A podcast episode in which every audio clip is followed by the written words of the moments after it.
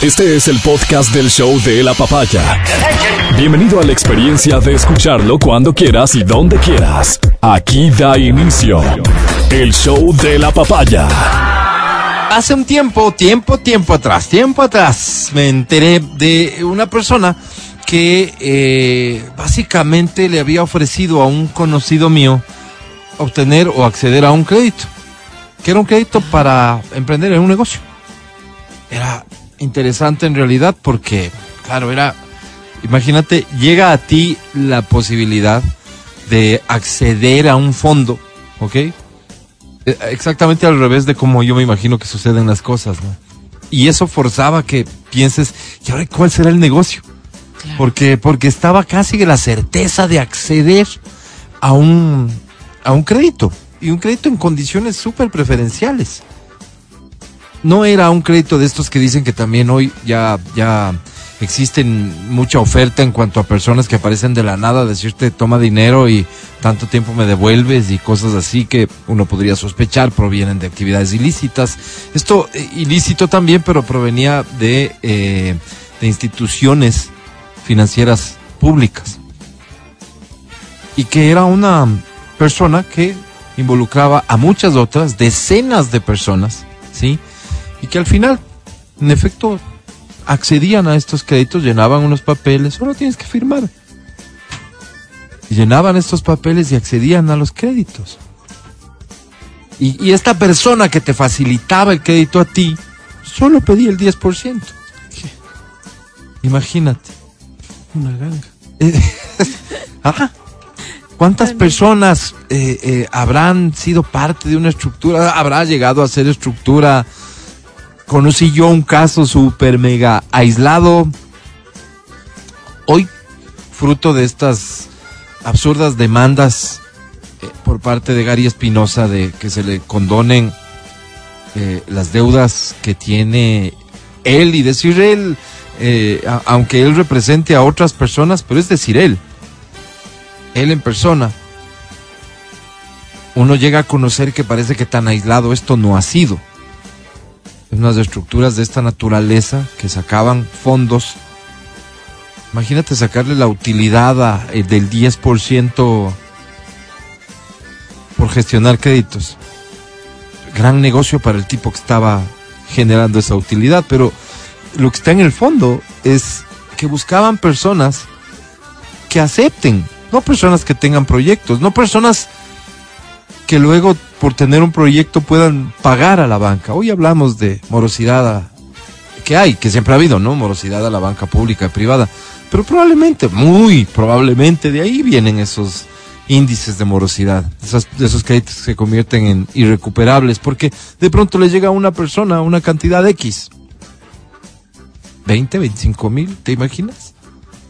Y no tienes ninguna idea, ningún proyecto. 20, 25 mil se convertirán en ponte en esta coyuntura, ¿qué harías vos con 20, 25 mil? No, no me dejes mentir, pero seguramente, seguramente una de las primeras inversiones que harías es comprar un, un, un super televisor para ver el partido del viernes de Ecuador. No me digas que no, porque además están en muy buenos precios. Unos televisorzotes que no hay pared en donde quepan, ¿no? es. Están buenísimos. Sí, sí, en serio. Que además luego te quedan ya para ver, para ver el Netflix. Netflix. En Netflix, sí. Sí, sí, sí. Eh, o sea, fíjate, ¿no? Radiografías chiquitas de sociedad que no solamente tienen, que pasan por un corrupto de una institución que es el que busca al corrupto que afuera se encarga de contactar a los corruptos que acceden a estos, a estos créditos. Y así, una cadena. Entonces, cuando se habla de condonación, hay que hablar con, con mucho cuidado de esto, porque al final, fíjate, si se trata de instituciones financieras, y esto sí deberíamos entender, no estamos hablando de plata ajena, estamos hablando de plata de todos los que conforman esa institución. Y por conformar esa institución no me refiero a los dueños, me refiero a todos los que tienen un dólar en esa institución. Porque si es que le dejan de pagar a esa institución, en riesgo se está poniendo tu plata. Entonces, sí, es, mucho más complejo de esto que te estoy diciendo, el análisis, pero tampoco nos debería resultar tan sencillo hablar de condonación como a esta gente le resulta tan sencillo. Yo, ventajosamente, y debe ser porque todos los días lucho este, eh, abiertamente para evitar acceder a cosas que me dañan. Entonces veo eh, eh, en el contexto en el que de las personas a las que yo sigo en redes sociales, veo censurar directa y frontalmente las aspiraciones de condonación casi que ilimitada de deudas. Ahora resulta que también en el BIES, eh, las instituciones, para lo que son, para lo que sirven, no importa. Y además quieren que su récord se mantenga perfecto para que puedan acceder a más créditos. Estas cosas no pueden pasar. O sea, las reglas tienen que respetarse. Las reglas se tienen que respetar. Y si alguien tiene algo que decir sobre, ah, pero, pero cuando les perdonaron los intereses de deudas, como está el discurso, ¿no? Político. Ah, pero es que a los grandes empresarios sí les han perdonado las deudas. Pues a quienes han perdonado, si se les ha perdonado, a esa gente cuestionen, pero no intenten que ahora estas autoridades de hoy hagan cosas que ponen en riesgo a las instituciones, cuando son instituciones que justamente deben encargarse de garantizar que los que menos tienen puedan acceder a un crédito para que sus pequeños negocios, cumpliendo requisitos, tengan una posibilidad de mantenerse y ojalá crecer. Es, es elemental, no, no, no requiere mayor análisis, por eso es que me toma tan poco tiempo, pero, pero no es correcto, no es justo y yo me alegro enormemente ver que no solo pasa por una decisión que se está comunicando desde ayer en cuanto a que no va la figurita de Gary de que se condone todo y de toda institución por poco, de que no va, porque no se puede nomás, la ley lo impide, eh, pero me alegra sobre todo ver que la gente en buena medida está respaldando esa decisión. Ya veremos qué consecuencias tiene en lo político y ya veremos cuál es el rol del resto de ciudadanos, pero, pero hay que hacer lo que hay que hacer independientemente de si resulte o no popular. Hay que hacer lo que hay que hacer. Ojalá si fuera en todo también, ¿cómo no? Son las...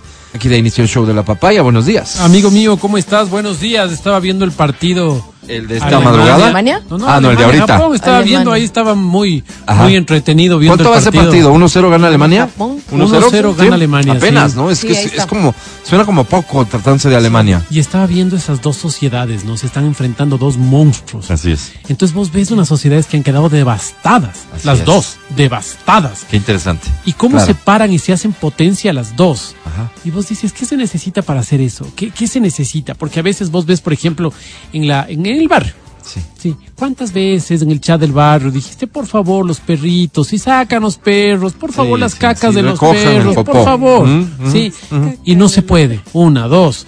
Por favor, pueden, pueden a los perros bravos meterles en sus casas y no abrirles la porque, Claro, claro. porque les muerden a los niños. Hay gente porque- que a las 6 de la mañana le abre la puerta al perro para que salga a hacer Claro. sus cosas. Primero, Sí. Claro. sobre el- Libre, ¿no? Solo. libre, No, adiós. obvio nadie va a recoger.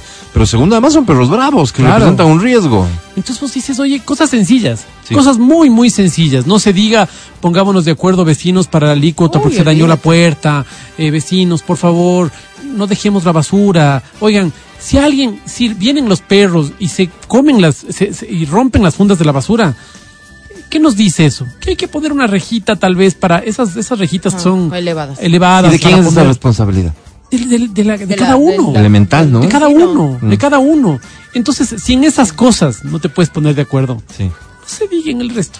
Pero O sea, fíjate cómo, en cambio, al revés, hablando de estas sociedades hoy representadas en este partido, los japoneses hicieron noticia nuevamente en este mundial porque ya están de vuelta recogiendo la basura de los estadios. Claro, claro. Y no es la basura que ellos hacen.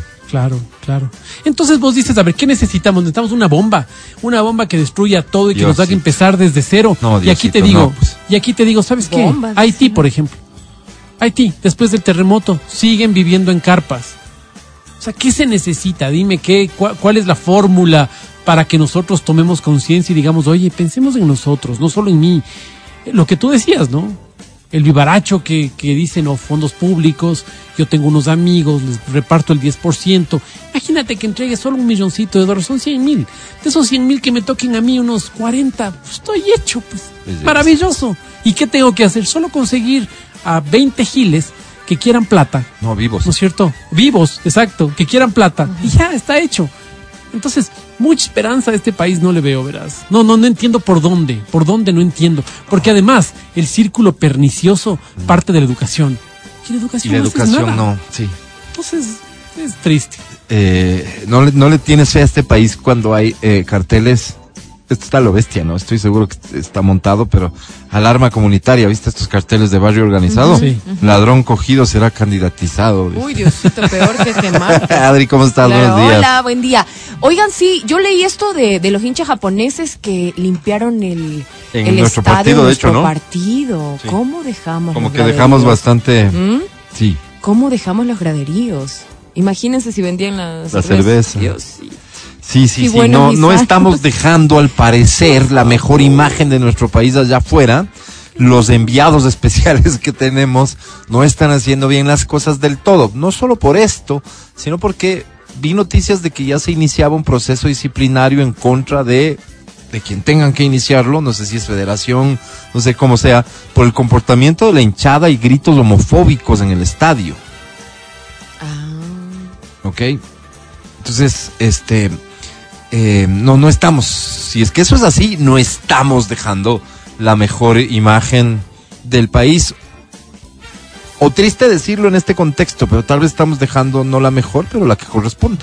Hay algunas cosas que no, no me cuadran, ¿no? La primera es justamente esta, ¿no? O sea, yo me pongo la camiseta y yo estoy en el Ecuador, soy del Ecuador, Sí, y- me- mete los goles, gana y yo soy del Ecuador. No soy del Ecuador cuando tengo que dejar esta imagen de recoger mi basura, no soy del Ecuador cuando tengo que respetar, no soy del Ecuador cuando tengo que abstenerme a dar de puñetes, porque no tiene sentido además, porque soy un salvaje si me estoy dando de puñetes por un equipo de fútbol, no tiene sentido.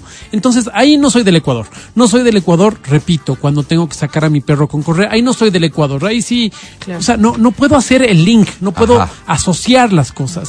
Yo veo ahora, medio, medio en el mismo tema, esta, este lío de Qatar, ¿no? Qatar, mira lo que está pasando, seis mil y pico de muertos en los estadios, En- no en sé la qué, construcción ¿no? de En los la construcción de los estadios, estadios, ¿no es cierto?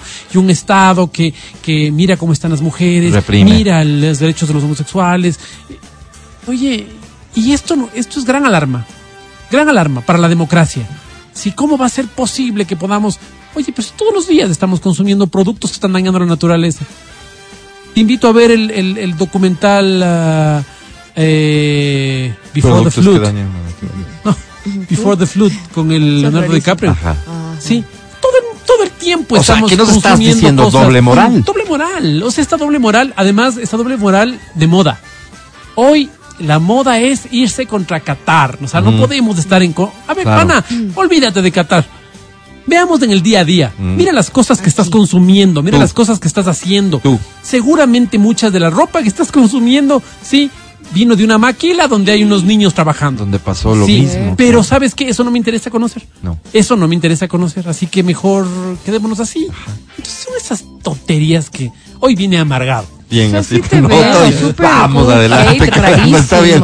Hasta hoy se admite la amargura porque ya mañana tenemos que entrar en modo eh, Países Bajos. Yo te conozco como Holanda y serás derrotado.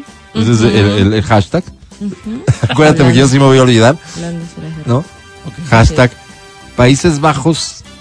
Yo te conozco como Holanda y serás derrotado. Desde mañana tenemos que entrar en ese modo, así que hasta hoy la amargura. Eh, nada, desearte que sea este un buen día. Yo soy Álvaro Rosero. Aquí comienza el show de la papaya. Buenos días. El podcast del show de la papaya. Con Matías, Verónica, Adriana y Álvaro.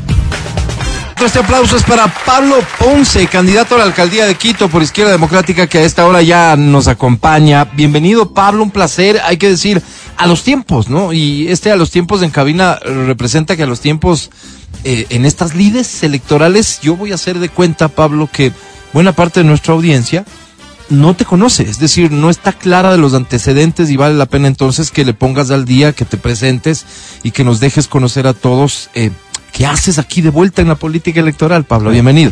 Gracias Álvaro. Eh, mira, uno de los temas fundamentales es ser un ciudadano responsable. Yo fui tres veces concejal de Quito, dos con Paco Moncayo, sin duda el mejor alcalde que ha habido en el último tiempo, eh, una con Augusto Barrera, dos años fui secretario general del Consejo Metropolitano de Quito y les tengo que decir, no falló una sola sesión que faltaba quórum y que no estábamos a tiempo. Eso se llama liderazgo. Eso se llama realmente consenso. Y eh, en eso estaba preocupado cuando fui secretario del Consejo. Nueve eran de la ex democracia popular, ¿no es cierto? Y con todos llegamos a acuerdos por la ciudad. El otro grupo era de Izquierda Democrática. En distintos, había MPD, Izquierda Ah. Democrática, Independientes, pero con todos los 15, no éramos 21, éramos, eran 15 concejales, llegamos a consenso. Quito debe ser la ciudad de la palabra y la bandera de cualquier candidato debe ser la azul y rojo. Esa es mi bandera, la de Quito, de tres millones de quiteños y quiteñas. No puede haber unos un afán personalista Ajá. o que tengas bandera política y que por esa bandera política quede soslayado lo que es, es realmente una agenda de ciudad que no existe. Pablo, eso es lo que ha cambiado entre esos tiempos a los que a los que nos llevas a recordar y el hoy que antes se decía, al menos yo- es la historia que yo que yo tengo en mi mente de un Quito en el que su consejo, independientemente de la bandera política que te llevó a la elección y al consejo, se convierte la tuya en la bandera de la ciudad y entonces por enemigos que hayan sido en campaña se sientan, hablan, acuerdan y la ciudad es primero. Se perdió eso. Se ha perdido totalmente. Mira, yo creo que en los últimos 10 años no hay alcaldía, no ha habido un liderazgo y, e, e inclusive el consejo, te tengo que decir, deja mucho que desear, salvo honrosas excepciones, todos son corresponsables de esta pésima administración.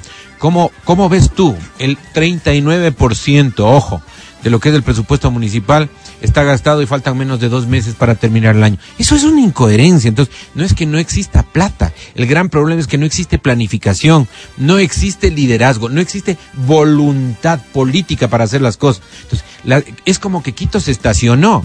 Nosotros teníamos el proyecto, para decirte algo, de lo que es eh, paralelo al túnel eh, Osvaldo Guayasamín, ¿no es cierto? claro. Teníamos ya el proyecto La de solución cuatro vial. la Ajá. solución vial.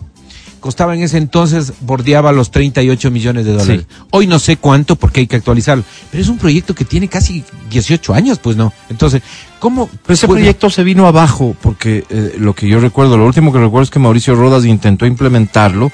De hecho, se avanzó, pero eh, el barrio La de ahí, que yo no sé cuántos claro. cientos de miles este, lo conforman, repito, cientos de miles, y estoy siendo irónico evidentemente, mereció respaldo de un sector político y paralizaron porque lo lograron, no sé a través de qué acción judicial, o simplemente intimidaron políticamente a la autoridad y ya no avanzó. Pero mira, El interés de poquitos se impuso a lo que era lógico el interés de una ciudad. eso no es lógico.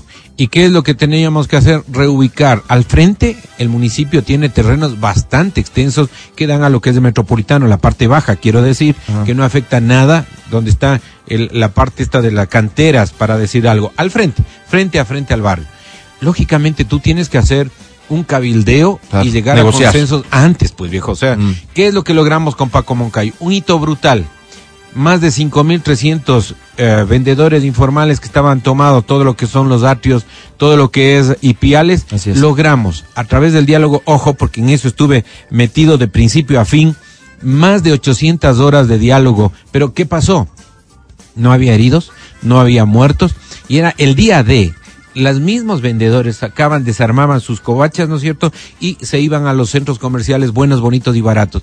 Eso es ejercer liderazgo. Eso es realmente buscar consensos. No es que no se quiera. El gran problema es cuando no hay liderazgo, cuando no te creen ya en la palabra, que han perdido toda credibilidad los últimos alcaldes. Entonces, claro, la gente no se siente segura de decir, ok, este, este eh, ciudadano que nos representa como alcalde es un hombre de palabra, es un hombre que cumple cuando está diciendo, ok, vamos a hacer la reubicación, vamos a darles casas mejores que las que tienen, ojo, que vamos en un momento determinado a buscar las mejores condiciones, inclusive de movilidad. Tú ves que están jalando dedo todos los días, es, ¿no es cierto? es, Entonces, es. cuando tú eres una autoridad que tiene conocimiento, cuando tienes experiencia, sabes cómo Pablo, hacer las cosas. Solo, solo, solo porque me parece bien importante este puntual favor. tema que has mencionado y porque asumo que porque lo estás mencionando en caso de ganar lo vas a ejecutar. Sin duda. ¿Qué pasa con quienes al final y pese a que hagas las ofertas que hagas se oponen? ¿La autoridad se impone? Mira, la autoridad se impone en eh, el último de los casos cuando no hay consenso. Yo lo que te voy a decir es que había un eh, botadero de basura de Zambisa. Igual, yo, y perdóname que hable en primera persona, fui el que coordinó todas las acciones para cambiarnos de ese botadero de basura de Zambisa a lo que es el relleno sanitario en, en el Inga, que ya está saturado. Pero está saturado porque no hay una política adecuada de la gestión de residuos sólidos para que hagamos ca- clasificación en fuente, para que los gestores eh, eh, ambientales que hoy son más de 300 que dan eh, que de, de- de comer a mucha gente, que da eh, puestos de trabajo, que son verdaderas hormiguitas que cuidan el planeta. ¿Cuánto respeto tiene la autoridad por esos gestores urbanos? ¿Cuántos, cuánto realmente tiene la autoridad de incentivo para que tú y yo clasifiquemos en la fuente en nuestros hogares? ¿Cuánta capacitación se ha hecho para que eso suceda? Yo tengo un colegio, el Johannes Kepler, cero plástico, consumo responsable y tenemos igualmente gestores urbanos que clasifican todo lo que es los desechos eh, eh, sólidos eh, en, en- en, digamos en todo lo que es eh, verduras hortalizas de- todo eso nosotros tenemos composteras Termino con esto, Pablo. Estás hablando de, liderazgo, favor. estás hablando sí, de sí. inspirar. Digo, termino para que mis compañeros también puedan platicar contigo. Pero en mi propósito de que la gente ubique quién es Pablo, y digo yo, mencionabas hace un rato la planificación. Déjame, déjame te contradigo, porque planificación fundamental. Yo creo que tratándose de la actividad pública, eh, planificar es fundamental. Tu candidatura, sin embargo, parece que no estaba tan planificada. Llegas a esta lid porque a Inti Groner se le impide eh, eh, la participación, Pablo. Ay, Y agrego tan solo, Pablo. Por y favor. Qué, qué gusto de verte. el gusto es mío Eh, ¿Un proceso democrático en IBE? Sin duda, mira, eh, la primera opción fui yo.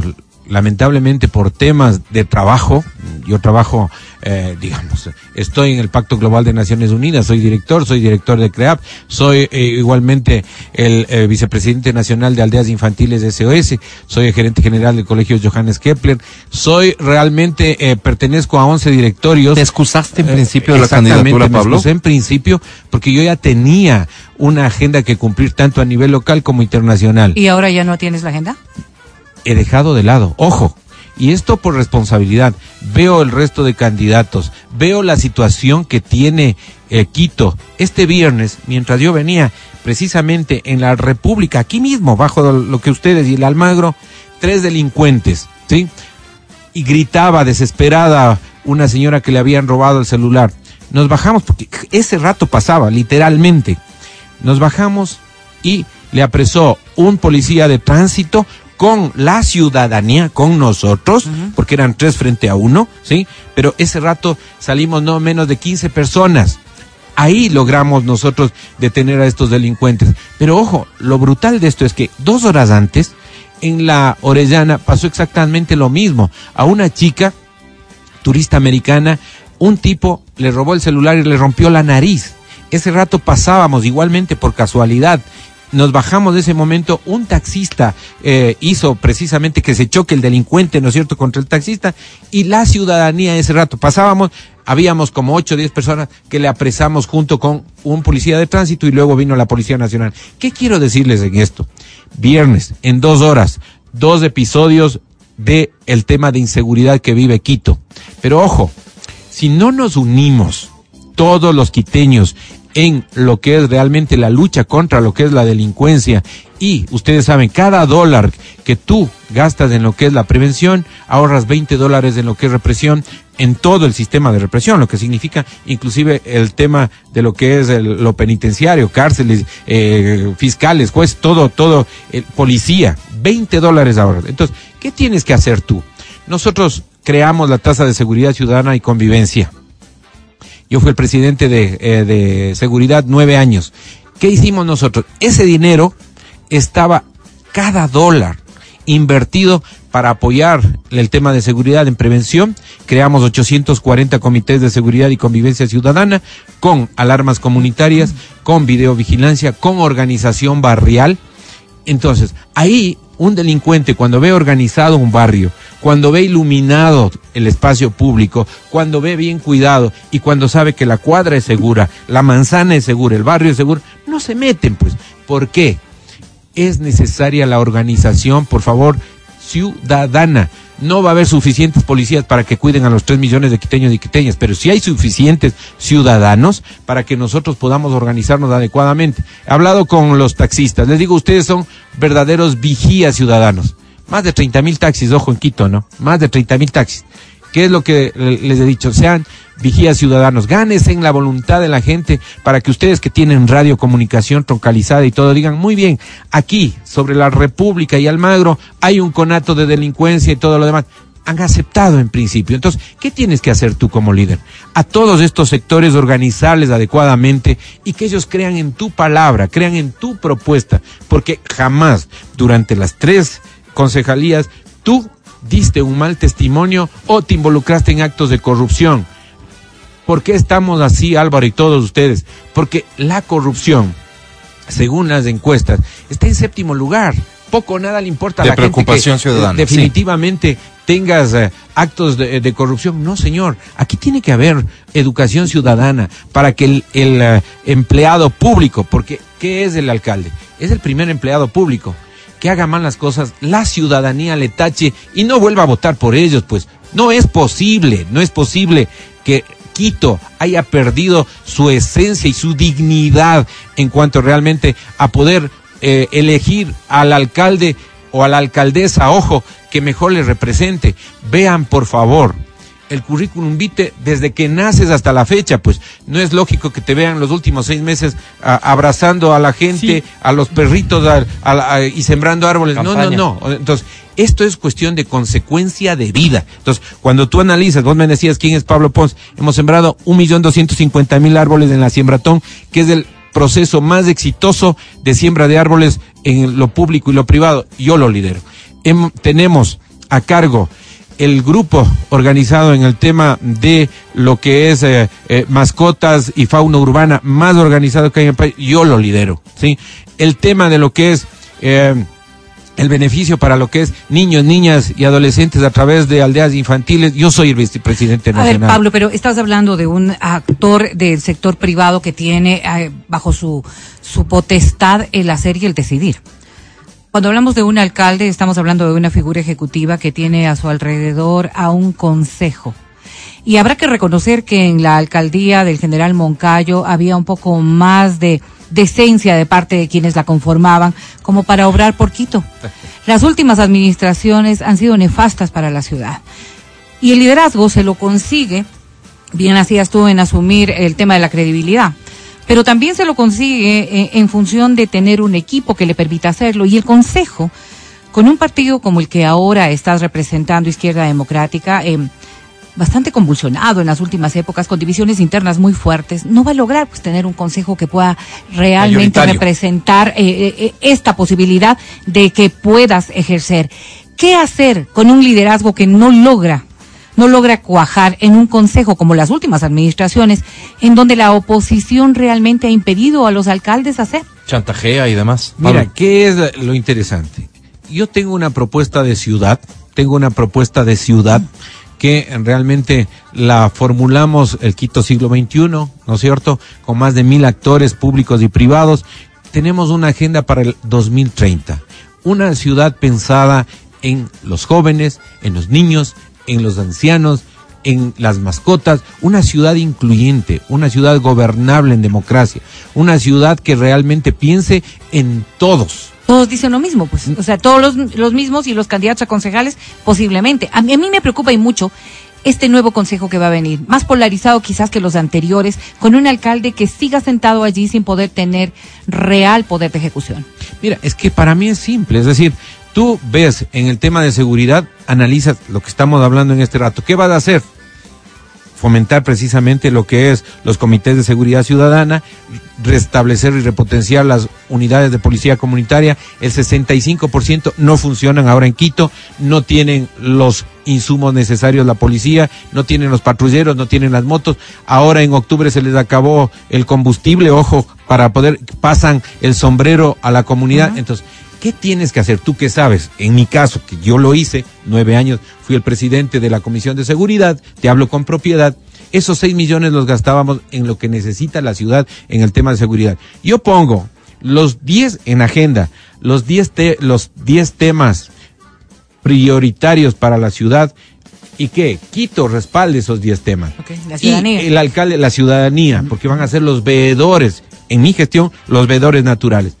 Esos 10 puntos que son los vitales para que la ciudad pueda restablecerse, pueda salir del hueco profundo en el que estamos, esto vamos a poner en el escrutinio popular. El concejal o la concejala que no apoye estos 10 puntos base para salir adelante, obviamente va a ser tachado por toda la ciudadanía. Y verás que tenemos la posibilidad de hacer consulta popular, ¿no? Sí. Entonces, hay instrumentos de democracia, de gobernabilidad que tú tienes que tomar en cuenta. El tema de participación ciudadana que se anuló, porque se ha anulado en los últimos 10 años, tenemos que repotenciar nuevamente lo que es la participación ciudadana. Entonces, una ciudadanía activa, ¿qué es lo que hace? Te toma cuenta de a ti como autoridad, a ti como concejal, que está haciendo Contreras en lo que la ciudad, la gran mayoría de quiteños y quiteñas quiere, pues entonces ahí sí tú vas a ver quién es quién. Ahí Oye, vas a ver quién es quién. Oye, Pablo, una cosa que me llama mucho la atención es que, claro, por una parte, como dice Verónica, todos tienen la solución. O sea, se sienta en el lugar en que está sentado y todos tienen la solución. Y es bonito escucharles porque te llena de esperanza. Dices, oye, qué bien, qué, qué buena idea plantea. Cuando llegan allá es el problema porque muchos están con las manos atadas justamente por estos consejos tan, tan heterogéneos. Em, ¿Sabes por qué no les creemos a los políticos? Has estado en el ejercicio político un montón de tiempo. No les creemos porque todos nos muestran su mejor cara. Si yo le digo este rato al Pablo Ponce, Pablo, dos errores que has cometido. ¿Qué me respondes? No solo dos, eh, he cometido muchos errores, pero cuando me preguntaban, eh, ¿cómo votas tú en una ordenanza a favor o en contra? Le decía, simple, cuando la ordenanza, ojo, siempre perjudica a alguien, ojo lo que te voy a decir, pero cuando tú ves el bien común, a qué gran espacio va a beneficiar una ordenanza, tú votas por el bien común, nunca te equivocas. Nunca te equivocas. Me explico. Entonces, ¿qué es lo importante? Los demás sentados de aquí mismo te pueden decir, vamos a hacer esto o lo otro. Yo ya lo he hecho. La gran diferencia de todos o de la gran mayoría de candidatos y candidatas es que yo ya lo he hecho. Lo he ejercido durante 12 años. La Mariscal, el único presidente del comité de gestión de la Mariscal se llama Pablo Ponce. La Mariscal era una zona roja. La hicimos una zona rosa de interés turístico especial. Esa ordenanza de interés turístico espe- especial la propició Pablo Ponce como concejal. Me explico. O sea, yo puse los instrumentos para poder hacerlo. Entonces, la gran diferencia, cualquier candidato o candidata que se sienta aquí no ha hecho lo que hemos hecho. No quieres hablar de errores, estás en tu derecho. No, no, no, no. He cometido muchísimos errores, eh, no solo dos, como te decía, pero posiblemente uno de los errores más grandes que puede cometer una autoridad es no escuchar a la gente siempre, ¿sí? Posiblemente a veces, a pesar de que, si eh, como testimonio te digo, la concejalía que mayor cantidad de ciudadanía tenía era precisamente la mía, en la oficina 7, pero sí, muchas veces no logré escuchar a todos. Ese es un gran error en el ejercicio del poder, en el ejercicio de la autoridad, sin duda alguna. Otra, otro error realmente es que en un momento determinado no hagas caso, o más bien, no pares el oído a lo que es la oposición y que muchas de las veces puede tener razón para lograr consensos. Entonces, esos son errores. Yo te puedo decir no dos, muchos más que cometo Pablo. en el diario vivir también. Es- dijiste hace un rato que los últimos 10 años hemos estado casi, casi que en el abandono, ¿cierto? Esto coincide con que tú dejaste de ejercer. Así mismo. ¿No es. es cierto? El cálculo está hecho en ese sentido. Déjame, uso esos 10 años para eh, llevarte a la reflexión y hacerte la pregunta de, hay un montón de gente entonces, Pablo, que no recuerda eh, estas acciones en las que ya emprendiste, ¿no es cierto? Es decir, nuevos electores que no estaban conscientes de quienes estaban tomando decisiones en el momento en el que lo estabas haciendo tú. ¿De qué manera piensas llegar a estos nuevos electores? ¿Cuál es el camino que has escogido para que te conozcan, para que sepan de tus acertos, ¿no es cierto?, de tu gestión y para que decidan votar por Pablo Ponce. Me refiero a los jóvenes. Claro que sí. Mira, uno de los temas importantes es el tema eh, precisamente eh, de eh, los medios de comunicación. ¿Sí?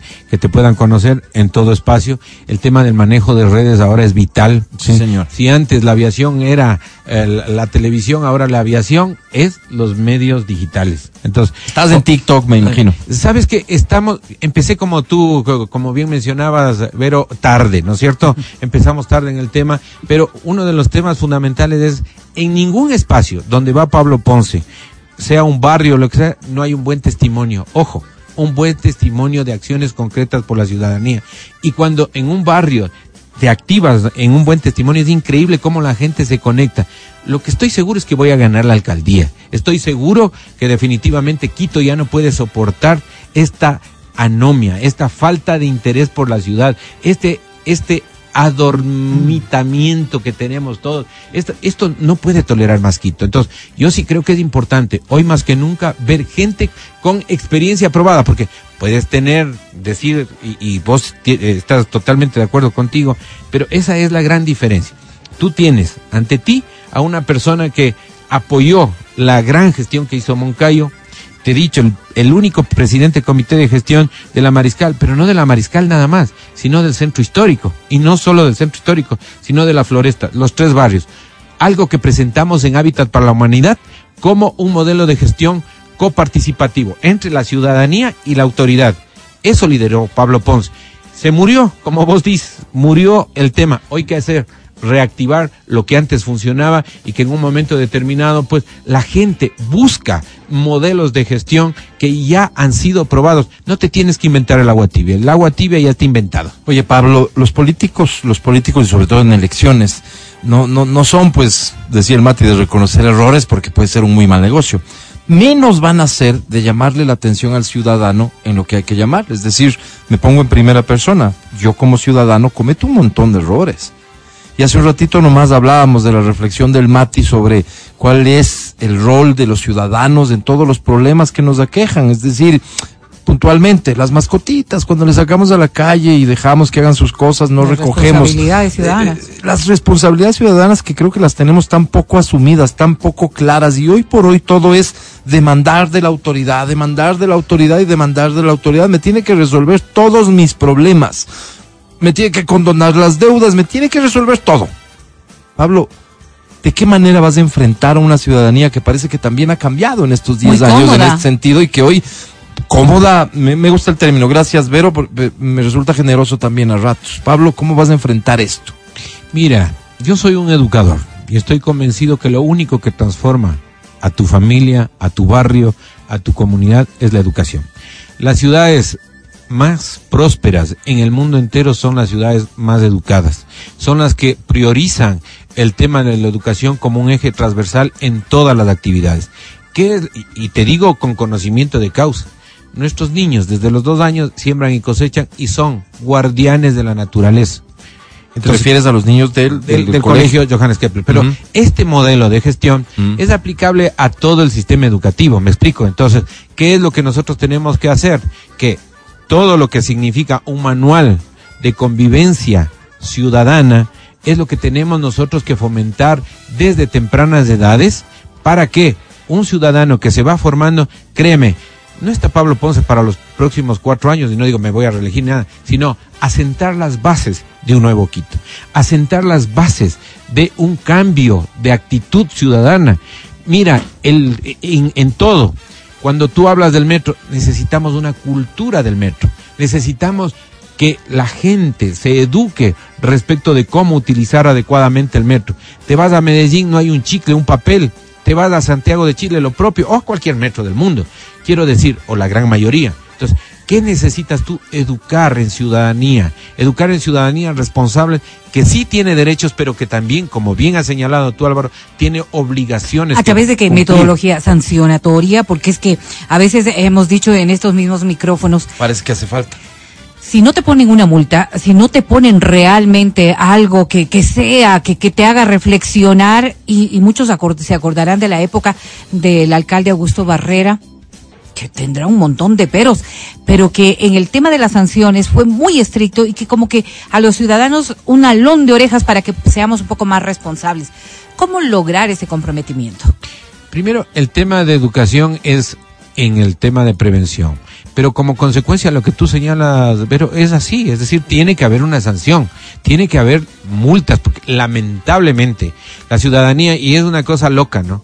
Los migrantes se van a Estados Unidos, no se pasan un semáforo, eh, no votan un papel, Nada. no, nada. Entonces, Mm. yo digo, es simplemente el tema del chip que tienes en la El cabeza. respeto, ¿sí? el respeto. El respeto al espacio público, a la autoridad que tanto se ha perdido. Eso es lo que estamos hablando precisamente de un manual de convivencia ciudadana. Eso es lo que vamos a fomentar desde el primer día. Y desde este momento, digamos, ¿qué es lo que hemos hecho? Desde lo privado, eso. Fomentar buenas acciones en el tema de educación. Hoy somos un referente no para el país, sino para toda América Latina declarada por la UNESCO. Entonces, ese modelo de gestión que funciona es lo que tenemos que trasladar a Eh, y toda a la mí, ciudad de a Quito. mí me, me es muy grato escuchar cómo la empresa privada va de alguna manera de la mano de todo esto, pero hay ocasiones en las que uno dice, ¿por qué el servicio público no rinde de la misma manera? Y dentro de la municipalidad, uno de los cuestionamientos que se hace es al número de servidores municipales. Claro, eh, hemos visto, y quienes tenemos nuestros años sabemos que en cada alcaldía se incrementa un grupo de trabajadores, porque hay como un compromiso político con ciertos sectores. Lo lamentable es que esos trabajadores ya no van a salir, pues si sigue incrementando tan solo la cartera que puede tener la municipalidad y las zonas distritales y todo lo que se ha ido incrementando, ¿cuál va a ser tu manejo en torno a aquello? Mira, un- he dicho, uno de los temas fundamentales del tema de capacitación, el tema realmente, me decía uno de los ah, que cortan el césped, un- un- uno de estos trabajadores que son humildes pero absolutamente dignos. Me decía, vea doctor, yo tengo 16 personas a mi cargo, pero no tengo, no tengo, eh, no tengo los insumos necesarios.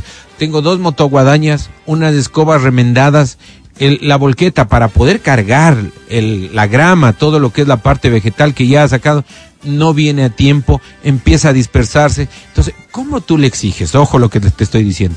¿Cómo a este equipo de 16 personas que no tiene el- los insumos necesarios le exiges que cumpla Que adecuadamente? sea eficiente. eh, que sea eficiente. ¿Qué tiene que hacer la autoridad?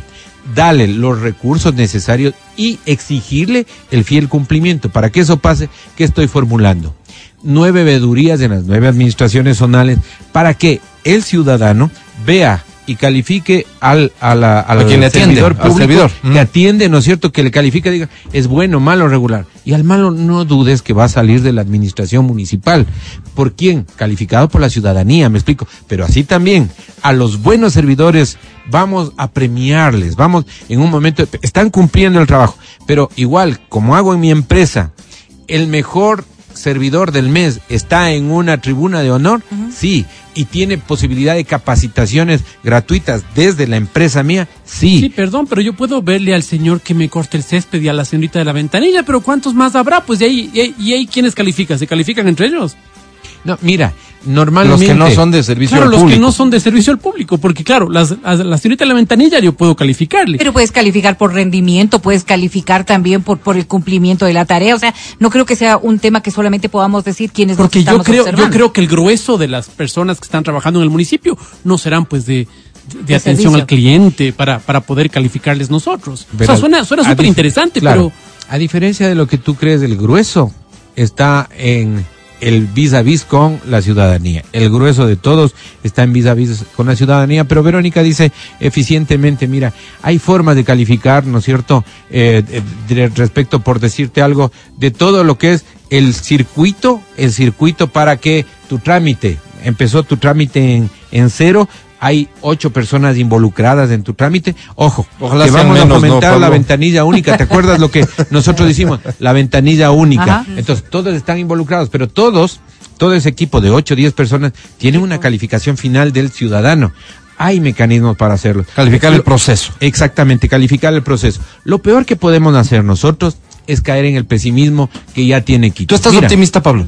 100% optimista. Creo que una de las formulaciones más importantes en el ser humano es la actitud que tienes frente a la vida. Yo soy un triunfador y Dios me ha yapado en todo, ¿sí? Entonces, lo importante es eso, sentirte con una actitud positiva, no importa si está brumoso el día. Tu luz ¿Cómo vas en las la encuestas. Pablo? Perdón. Bastante bien. Sí. Mira, bastante bien. ¿Quieres Tengo- mencionar cifras que tú manejes o, o mejor no todavía? ¿Sabes qué? Como estoy también, eh, les lanzo. Dale. Tengo, tengo 5 a 75, ¿no es cierto? Estoy como quinto, ubicado como quinto en menos de un mes de campaña. Eso quiere decir que es realmente El que más alto está, y no me digas quién es, con cuánto está. con 17, ¿sí? Ok. Eh, con 17.4. Y una cosa que es importante señalar. Hay que tema- decir que el doctor Yunda ganó con 20 y piquito, ¿no? La vez pasada. Y o sea, ha bajado. Ha, bajado. Pero, Pero una bueno, cosa ya que para menos también, porque el proceso está empezando. verás, es, es el tema de resistencias. El candidato que menos negativos tiene se llama Pablo Ponce. ¿sí? Entonces, y todavía el 50% está sin definir. Ojo, mira, mira esto. El 50% no tiene definición de candidato. Es decir, ¿qué está esperando Quito? Una persona que pueda representarles adecuadamente. Y aquí está Pablo Ponce para representar a ese gran grueso de Oye, personas. Pablo, la pregunta de siempre, creo yo. No gana el Pablo, en el hipotético. No gana el Pablo. ¿Con quién te quedas cómodo? ¿Con quién dices, bueno, no gané yo, pero ve, ganó esta persona? ¿Con quién te quedas cómodo? Sabes que realmente tendría que pensar muchísimo. Te digo con toda un torero, eres un torero, Pablo. No, nadie va a caer en esa pregunta. Tendría que pensar muchísimo. Y sabes que eh, lo único que sí te puedo decir es que a diferencia de los demás, cada uno tiene su buena idea, su buen proyecto. Este candidato va a recoger generosamente todo lo que los otros candidatos quieran hacer parte de una de un cambio de ciudad, yo lo voy a reconocer y voy a decir este candidato o esta candidata con su proyecto A o B que me parece emblemático va a ser parte de, de la gestión también y de la agenda eh, precisamente que estoy en Pero este primero momento vas a ganar. ciudad. Pero, por Pero supuesto. primero ganas y después haces esto. Está Así bien. mismo es, incluirás en esta agenda, en esta agenda, las Perdón. propuestas de INTI, es decir, porque hubo alguna algún nivel de popularidad respecto de ciertos temas adoptados por el En los que Inti ¿no es tiene un, un expertise. Irás incluyendo eso, aquello. Hay una buena relación con él. Absolutamente buena. Es más, hemos trabajado en más de tres proyectos conjuntos. Como él es un ambientalista y yo también lo soy. Es más, invito a la ciudadanía. Este día eh, sábado vamos a tener a partir de las 10 de la mañana la siembra de vida en el Parque Metropolitano de Quito con lo que es la siembratón, que ya pasamos, como les dije, un millón doscientos cincuenta mil árboles.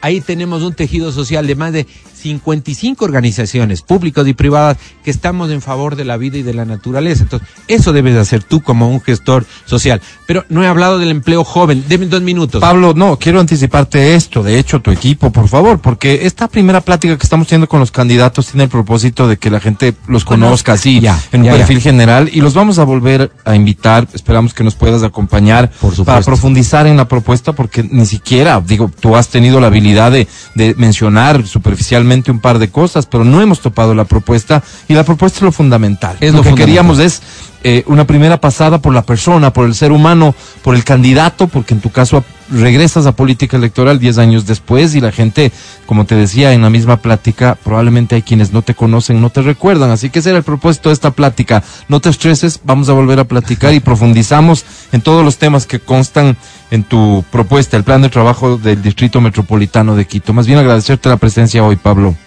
Muchas gracias a ustedes. Sabes que me he sentido tremendamente cómodo con ustedes, con cada uno de ustedes. Eh, decirles que sencillamente vean la mejor opción, el, el, el mejor currículum vitae. Ojo, si votan por mí en buena hora, pero si no lo hacen, que vean el mejor currículum vitae. Quito no puede seguir con los mismos gobernantes.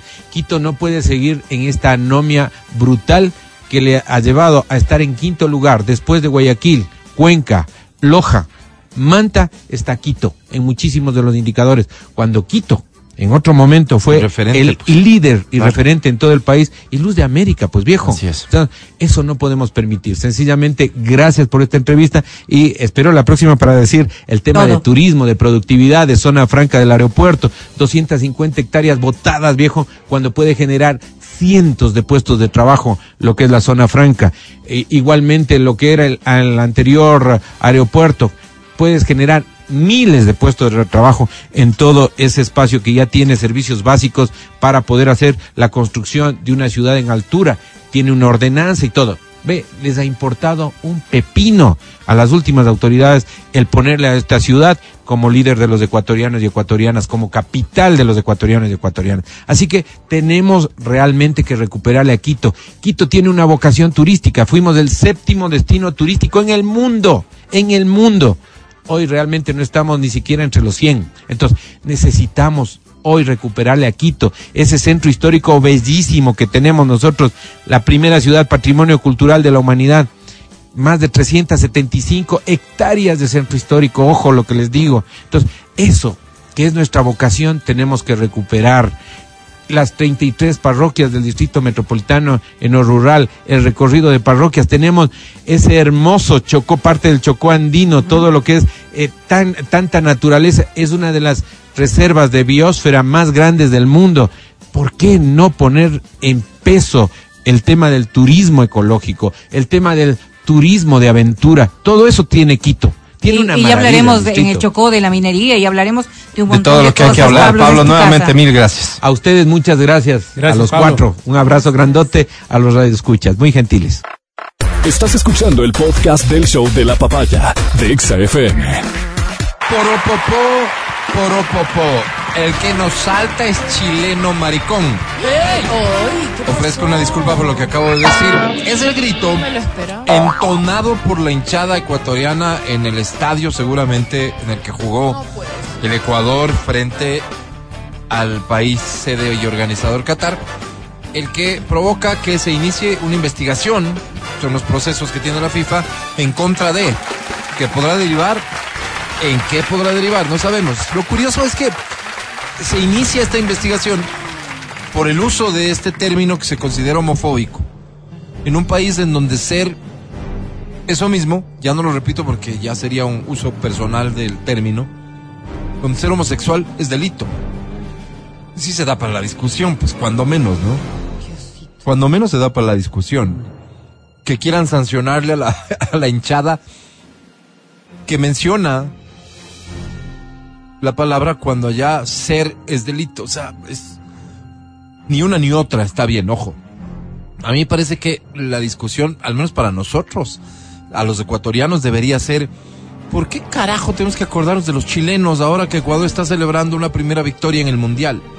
¿Por qué para celebrar mi victoria tengo que encarar al que quiso evitar mi, mi presencia ahí? Esa sería la lectura, me imagino. Al que quiso hacerme daño, como quieras, poniéndolo en el peor de los términos. Además, ¿Para además- qué me acuerdo Además, finalmente, cuando lo te que hacer tengo daño, es... el que te- quiero el quiero que te celebrar, hacer ¿no? daño en caso de que se haya sido, ¿qué? Es un grupo de 5, 6, 10, 20 personas. Contagio. Y ser Porque chileno, imagínate, ser chileno, imagínate. Sí. Es una locura. ¿Cuántas Esa debería ser la discusión en el fondo. ¿Cuántos chilenos hay en este momento viviendo en nuestro país Mm. que han aportado muchísimo? ¿Y cuántos ecuatorianos viviendo ¿Y cuántos ecuatorianos en viviendo en Chile y beneficiándose de esta sociedad? ¡Qué locura! No, no, es, es ridículo desde todo punto de vista que nos dejemos de inspirar y esta psicología de masa funciona así lamentablemente, ¿no? Nos dejamos de inspirar por alguien que probablemente inició con este grito y, y- y- y es- el resto encontró que era una buena idea acordarse de los que intentaron que no fuéramos al mundial. Yo me acuerdo, yo me acuerdo, claro, yo me acuerdo cuando estaba muy vigente. Celebremos nomás. Cuando estaba muy vigente el tema del regionalismo. Ajá. Sí. Yo era pequeño, monos tales y cuales, monos tales y cuales. Y yo vengo de una familia donde mi mamá es mona y mi papá es serrano. Pues entonces a, a mí me parecía.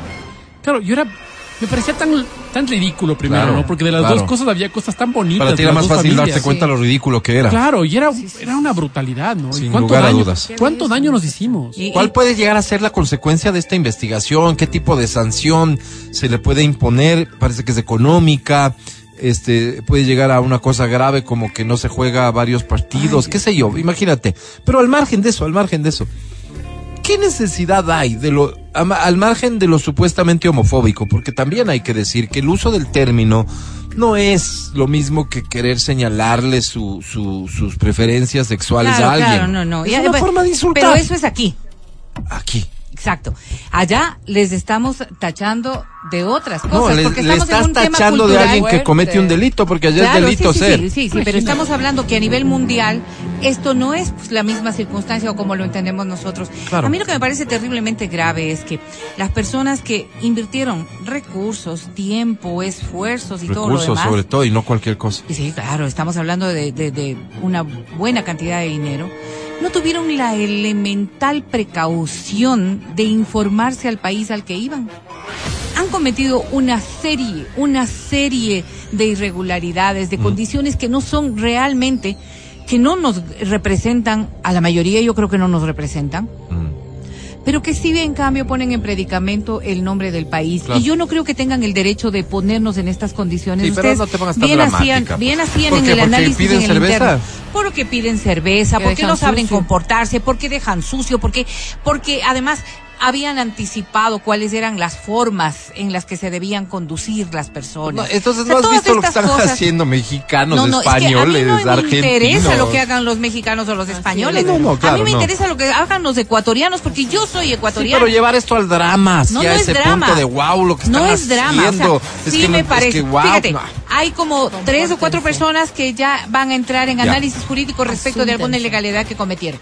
Ya son cosas complicadas. Sí, sí, pero no, no, lo que no deberíamos nosotros admitir es que por esos cuatro, o si terminan siendo Gatos, diez, gatos. que como recién comienza, creo que sí deberían más o menos llegar a ser unos 100 gatos, eh, nos pongan a todos en ese mal Perdón, pero no predicamento. van a decir a nosotros Así estos deberían gatos decir, porque que eso vinieron, es lo que- sino los ecuatorianos eso son. no, pues eso es ridículo. La educación. Cuando vienen acá. Eso es ridículo. Perdón, perdón, Alvarito, Pero no es vamos a ridículo. decir ridiculeces, no es porque Es ridículo, fíjate, pues. Decimos nosotros los venezolanos. Pero es lo que acaba de los decir el Mati. o sea, Los chilenos sí, son, supuesto, los chilenos son todos unos ladrones que quisieron robarnos el Pero mundial. en el concepto No, pues. generalizado de la ciudadanía, eso. del mundo entero, no van a decir son estos cuatro gatos. Y yo creo que sí vale la pena que nosotros, como nación, como ciudadanos, No, como país, de vayamos viendo cómo ser mejores. Sin duda, es que no tiene nada que ver una cosa con la otra, porque en esto último, evidentemente, Tiene. todos te vamos a apoyar. A la, a la periodista que le roba, bueno, no estoy diciendo quién, quién fue, no se sabe, pero le robaron a una periodista Ajá. en plena transmisión.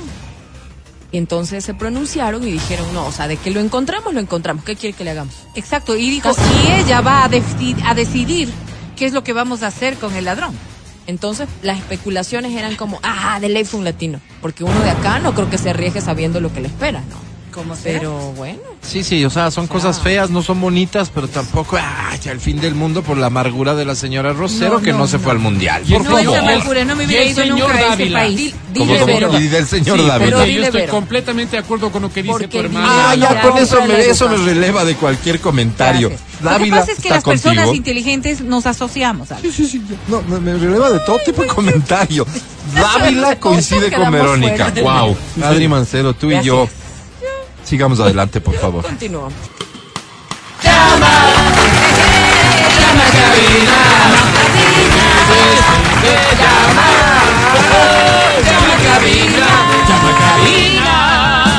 Y aló, buenos días. Felicitaciones muchachos, nos quedó muy bonito el día de hoy y tal vez es solamente el preámbulo adecuado para que seas tú quien termine de adornar el programa musicalmente hablando, para que seas tú quien se lleve uno de los siguientes premios. Atención, tengo boletos para el concierto de Mike, Bahía y Gracie. Gracias, Alvarito. Tengo boletos para el concierto de Hash. Gracias, Alvarito. Tengo boletos para el concierto de Camilo. Gracias, Alvarito.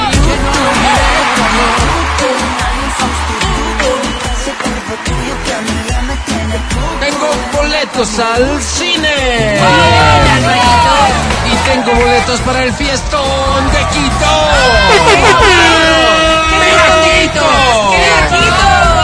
Todo esto puede ser tuyo aquí y ahora. Silencio, silencio, silencio, por favor. Porque a esta hora da inicio en...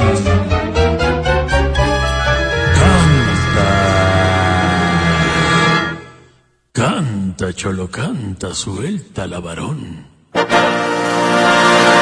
Me marcas al 25 23 290.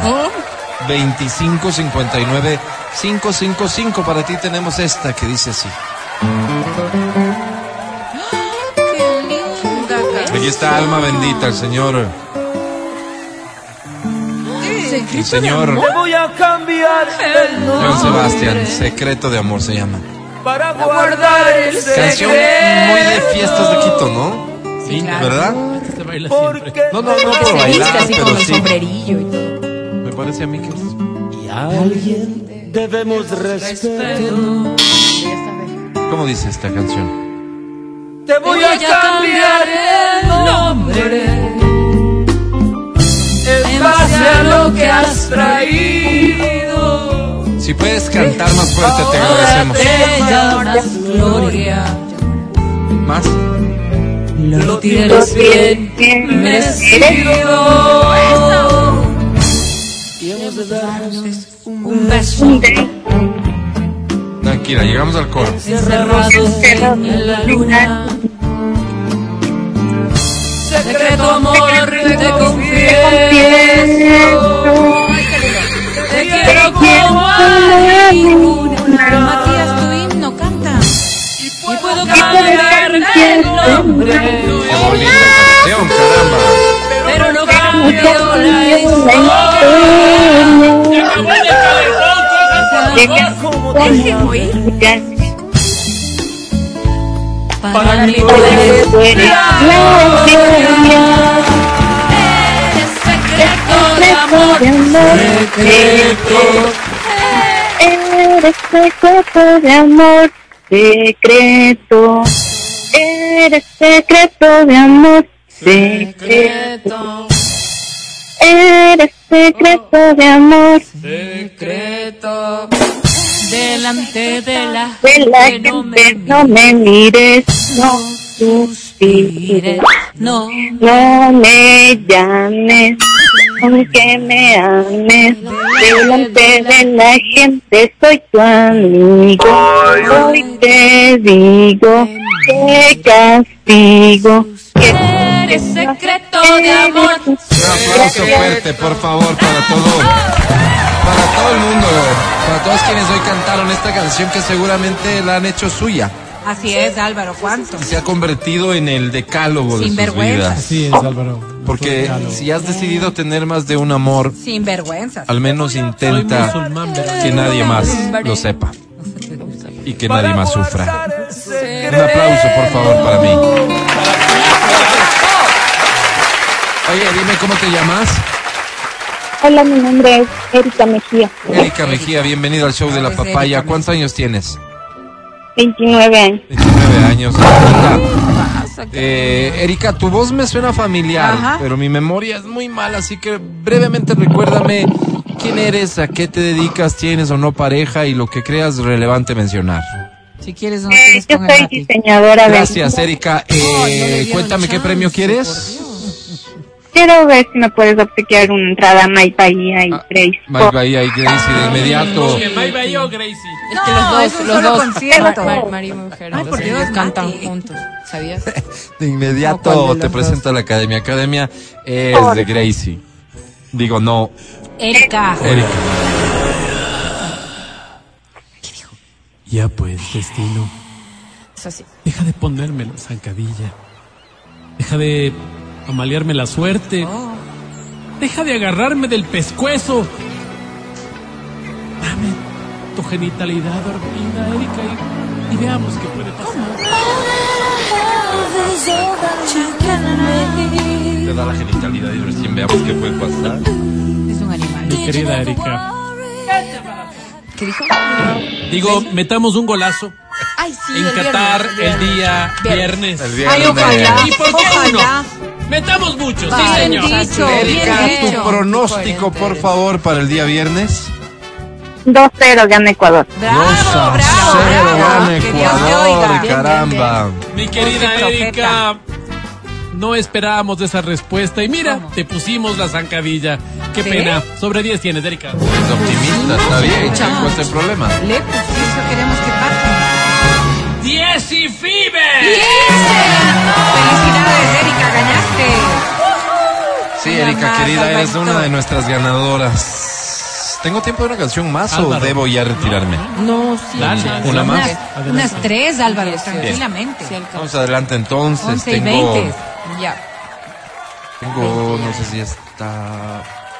Mejor esta que dice así.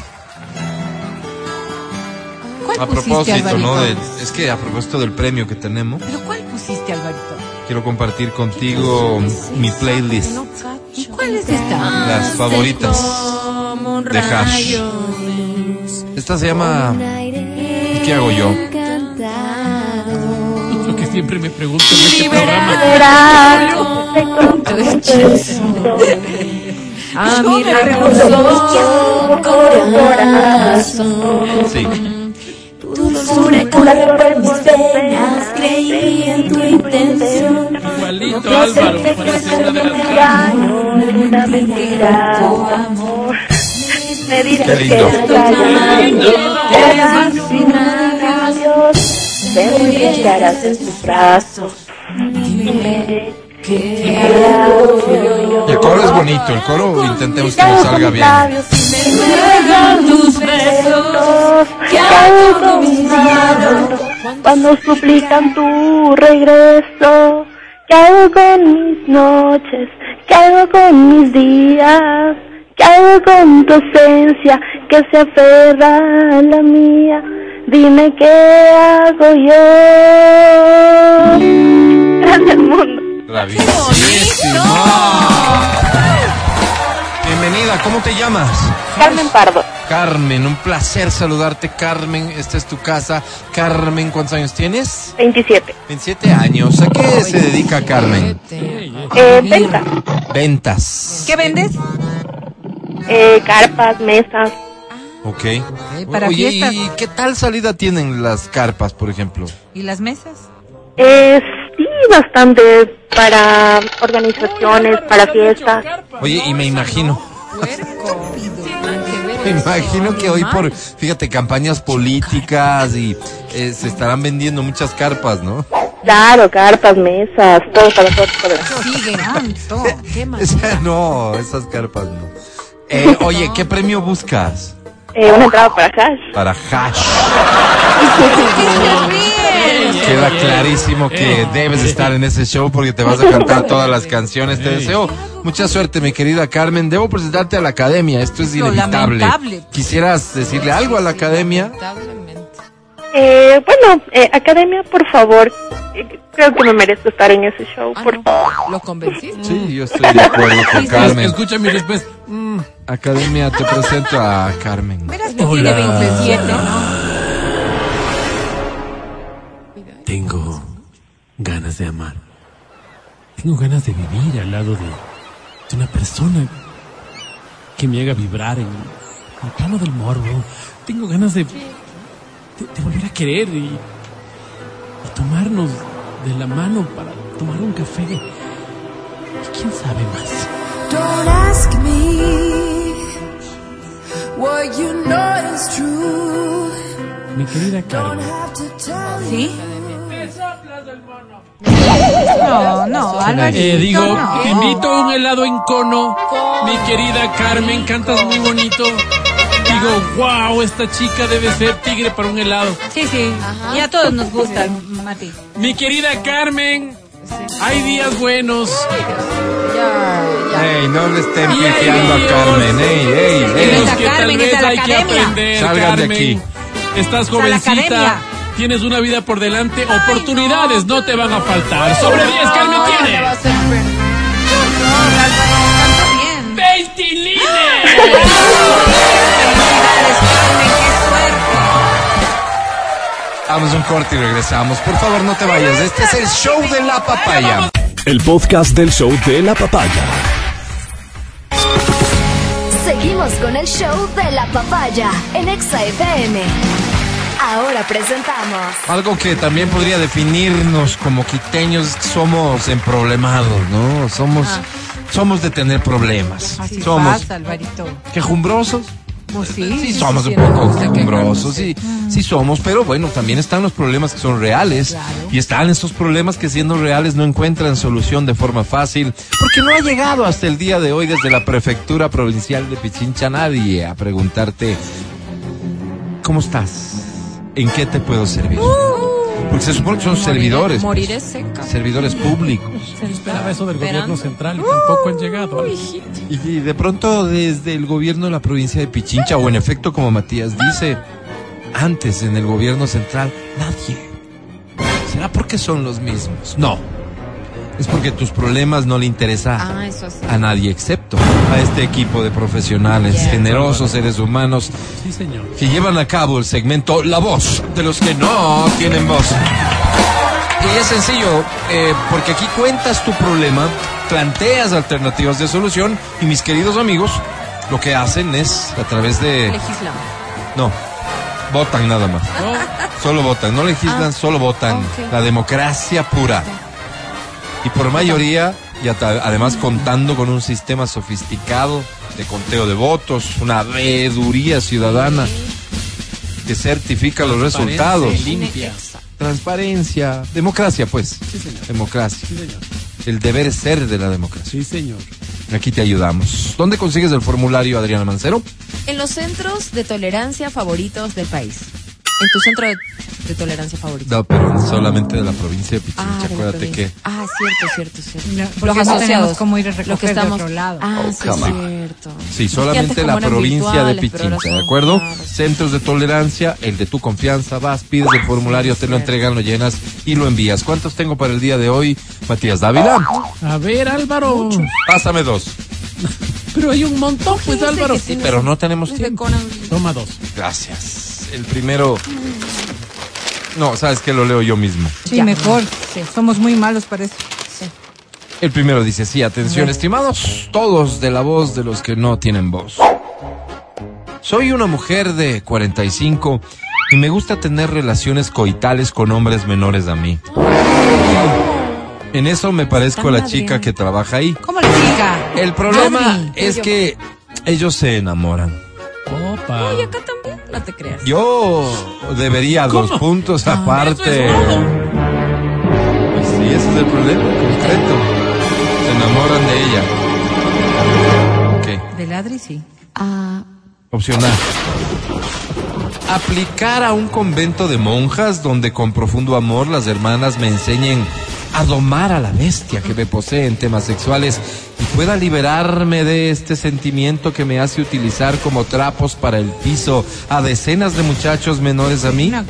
Saber que la vida va más allá de una eyaculación. Dejar el papel de depredadora juvenil y asumir más bien el de benefactora o protectora de la vida. Arrepentirme de todo el daño que he causado y de todos los espermatozoides que se han desperdiciado en este intento por comer carne fresca, sin importarme la estela de daño que he dejado en mi camino.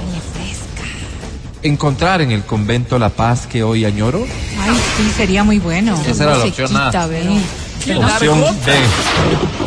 Que karma vayan a desquitarse con los hijos de uno. ¿no? Irme a vivir sola en la montaña donde no pueda hacer más daño a los sensibles corazones de quienes en mi lecho han sido exprimidos hasta el punto de la deshidratación. No causar más amargura a quienes creyeron en mis palabras de amor que solo buscan que me los engulla como una anaconda, mientras ellos repetían tristemente inocentes frases como las tradicionales. Tradicionales. ¿Tradicional? No puedo olvidarte. Ve, mijita, cómo me pusiste. Venga, le vacuno, mi reina. O te presento a mis papis. Puedo creerlo. Opción C. Unirme a una espiritualidad oriental que amance al monstruo. Encontrar otro sentido a esta autopista de destrucción donde no me he preocupado de los corazones que he despedazado, sino solo de saciar mi hambre de sexo indómito y salvaje. Saber que al final de esta autopista no haré nada con las historias sodomitas que voy propiciando, sino con los valores que vaya sembrando a lo largo de mi camino. En la filosofía oriental, entender que el sexo no es el fin, sino solo un distractor que me roba el norte. Señor. Amigos, no soy de aquí, por favor díganme lo que vayan a decir con palabras sencillas que yo pueda entender atentamente, Luz. Luz. Y se llama Luz, Álvaro. Tan madre. Wow, qué reto. Que de inicio la votación. Álvaro.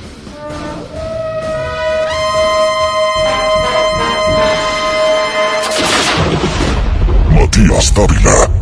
Mi estimada Luz, tenemos una audiencia bastante heterogénea conformada por personas de varias creencias. Si opto por la opción A o por la opción C, estaría favoreciendo una de esas creencias y yo me debo a mi gente, Luz, entiéndelo. Tú eres Anda a vivir a la montaña. La B. La B, voto por la B. Cada cual, ¿no? Sigamos, por favor, rápidamente. Adri Mancero. Ay, es que- Ninguna Adri. me cuadra, pero Te bueno. identificaste. Totalmente. Mm, la de la montaña, porque siempre pescas algo por allá. O sea, eso de que ¿Cómo estás pescas? sola, sola, no lo creo. ¿Quién va a estar Así en que- la montaña? No te creas, Verita. Bueno, a ver. Por ahí hay algo. B dijo. Sí, ve, dijo montaña. Presidente. Bebé, Dos votos por la B, ¿no? Ya perdió. Por la B. ¿Ya perdió? Sí, porque así es ahora ese conteo. El CNE de la... ¿Estás poniendo en duda? Sí. Y de forma peyorativa. Que vote también la señora Rosero, por favor. Verónica Rosero. Por la B, por favor. Gracias. Por la B. A la montaña. A esto se le llama unanimidad. ¿no? Así es, Alvarito. Verás el Señor resultado. secretario, proclame resultado. resultados, por favor. Señor presidente, esta comisión dolida, dolida, Solo proclame resultados, por favor. Porque una de las personas que votó nos ha puesto en una circunstancia complicada. Inicie una acción disciplinaria en otro momento, por favor, proclame resultados. Apúrate. A continuación, presidente, los resultados, habiendo todos votado de unanimidad, ándate al convento de monjas opción No, es Ahí está. cierto. Ahí está. Es que yo no la Gracias mandé por al confiar en la voz de los que no tienen voz. ¡Mentirosos no son! Ay, por favor.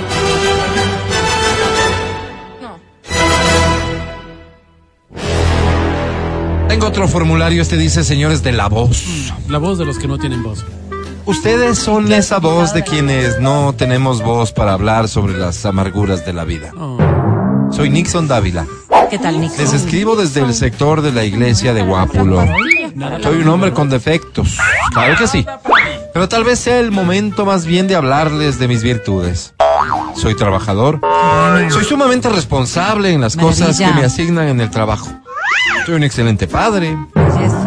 Como marido soy inmejorable, pues Sí. pongo, como se dice, buen hombre. toda la carne en el asador. ¡Qué lindo! Qué buen hombre. Comparto mi dinero con quienes tienen poco. Ay, qué bien. Soy un Mami. excelente amigo. Es más, Qué bueno. soy de esos que se desviven por el bienestar de los amigos. Que me presente. En cualquier circunstancia. Qué buena persona.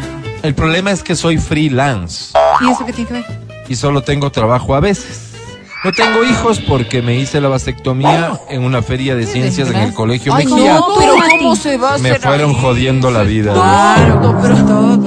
No me he casado porque no creo en el matrimonio como mi primo Matías. No, qué primo, Álvaro, qué primo. No comparto con los necesitados, sino más bien espero que el resto comparta conmigo porque ya me acostumbré a estar así. Es más, de lo que me brindan a veces le comparto a mi primo. No, La chompa con la que fue ahora, por ejemplo, nos Sí. dieron en el club de chimboracenses residentes en Quito. Amigos sí tengo un montón, con ellos chupamos con mi primo. En el párrafo anterior mentí un poquito. Oh, bastante. Vivo seis meses fiando el pan en una panadería y ya empezaron a cobrarme de forma hasta grosera. Es que ya Con la enana meses. de la caja, yo debería dos puntos aparte. Están cobrando. Lo de la feria de ciencias.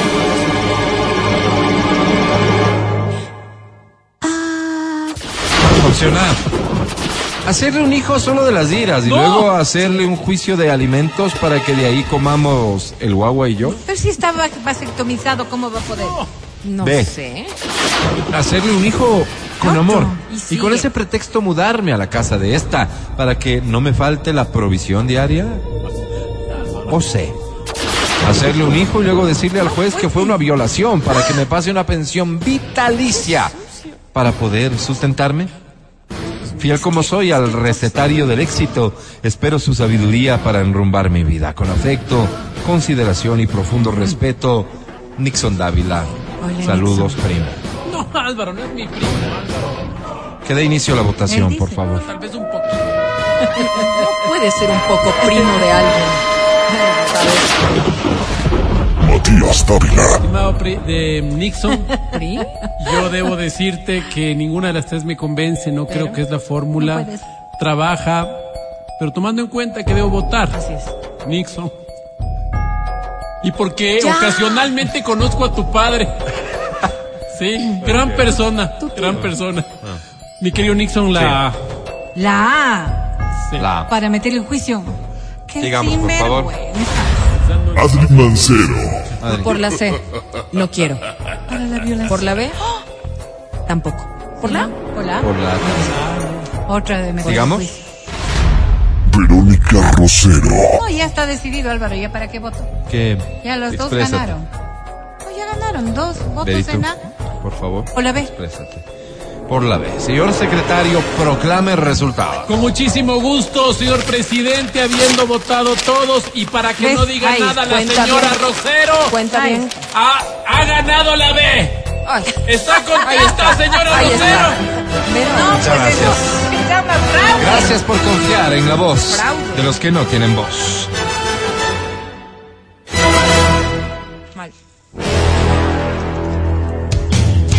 Matías Dávila. Este segmento es una sátira en contra de la violencia. Todo lo que acabaron de escuchar es solo una ridiculización radial. Escucha el show de la papaya cuando quieras y donde quieras. Busca XFM Ecuador en Spotify.